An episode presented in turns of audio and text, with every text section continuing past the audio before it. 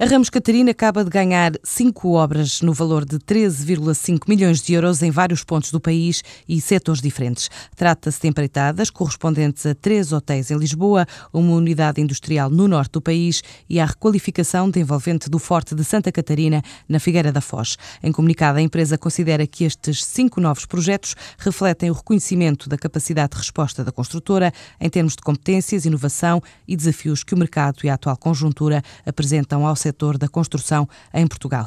A Vista Alegre alcançou um volume de negócios na ordem dos 54 milhões de euros em 2011, depois de ter estado à beira da falência, agora quer apostar no exterior. O administrador da empresa Álvaro Tavares considera que o desafio é mesmo crescer pelas exportações para compensar a quebra do mercado português. O desafio, em primeiro lugar, é continuar a percorrer um caminho que nos permita melhorar eh, as condições da empresa, porque claramente se a empresa conseguir ter resultados positivos estará, estará mais forte, estará mais preparada seguramente para os, para os desafios que vai ter pela frente.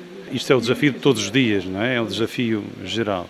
É claro que nas circunstâncias atuais, com as dificuldades que temos, sobretudo no mercado interno, no nosso país, nós, o grande desafio hoje em dia é claramente aumentar vendas no exterior, exportar mais e procurar novos mercados, encontrar novos parceiros em mercados eh, emergentes e procurar eh, vender fora aquilo que não conseguimos vender cá dentro. Os prémios de franchising estão atribuídos e apresentam as empresas como as melhores redes a operar em Portugal. Este ano, na categoria Top 3, ranking das empresas com menos de 50 unidades a funcionar, os dois primeiros lugares foram atribuídos a marcas da área de clínicas de estética e saúde, de origem nacional, como a Body Concept, em primeiro lugar, e a Depil Concert em segundo. A terceira posição ficou nas mãos do grupo Onebiz, através da Fiducial, uma rede especializada em apoio à gestão e serviços de contabilidade. No top 3 XL, categoria que distingue as marcas com mais de 50 unidades em operação, o ranking foi dominado por marcas de origem norte-americana. O primeiro lugar distinguiu a McDonald's, logo seguida da marca Century 21 e em terceiro lugar a Remax. O Instituto de Negociação e Vendas este ano pegou no conceito Reinventar Negócios e Ganhar o Mundo para premiar também personalidades nos conhecidos prémios Masters da Negociação.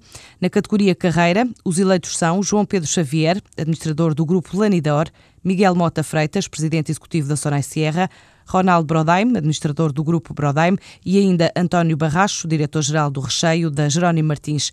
Na categoria Master Profissional do Ano foram distinguidos Inês Valadas, administradora da Sonai MC, Luís Ferreira Pinto, gestor da área de negócio de nutrição da Nestlé Portugal, Luís Madeira Lopes, gestor comercial das lojas Conveniência da Galp e ainda o empresário-chefe José Avilés. A nível institucional, o prémio vai para a Fundação Francisco Manuel dos Santos e para a marca Mateus Rosé.